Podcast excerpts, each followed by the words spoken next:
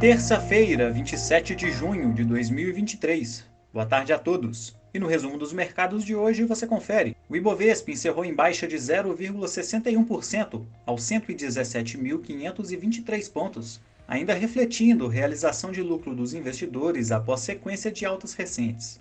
O Copom divulgou a ata de sua última reunião, sinalizando que a maioria dos integrantes do comitê avalia que o cenário pode permitir que a taxa de juros seja cortada a partir da próxima reunião, em agosto.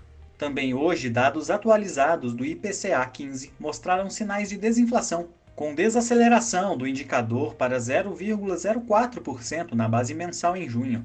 Como outros destaques, as ações da Porto avançaram 1,36% após a empresa aprovar a distribuição de 377 milhões de reais em juros sobre capital próprio, o equivalente a 58 centavos por ação, passando a negociar sem o direito aos proventos já no dia 30 de junho.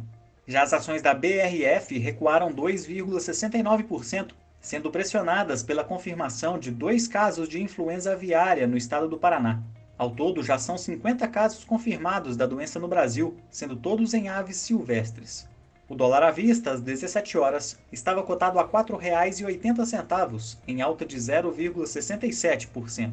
No exterior, os mercados asiáticos fecharam mistos, sendo impulsionados por comentários positivos do primeiro-ministro da China em participação no Fórum Econômico Mundial, discursando sobre um possível crescimento mais robusto no PIB chinês relativo ao segundo trimestre de 2023 em comparação com o anterior, e afirmando que estão no caminho certo para atingir a meta anual de crescimento, que é de 5%.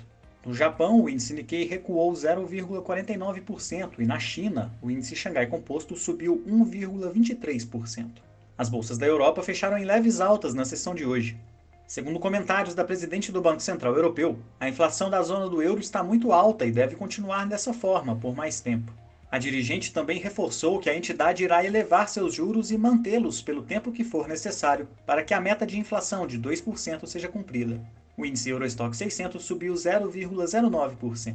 Já os mercados americanos apresentaram avanços moderados, com investidores repercutindo a alta no índice de confiança ao consumidor, aos 109,7 pontos em junho, bem acima das expectativas e atingindo o nível mais elevado desde janeiro de 2022. O Nasdaq teve alta de 1,65%, o S&P 500 avançou 1,14% e o Dow Jones subiu 0,63%. Somos do time de estratégia de investimentos do BB e diariamente estaremos aqui para passar o resumo dos mercados. Uma ótima noite a todos e até a próxima!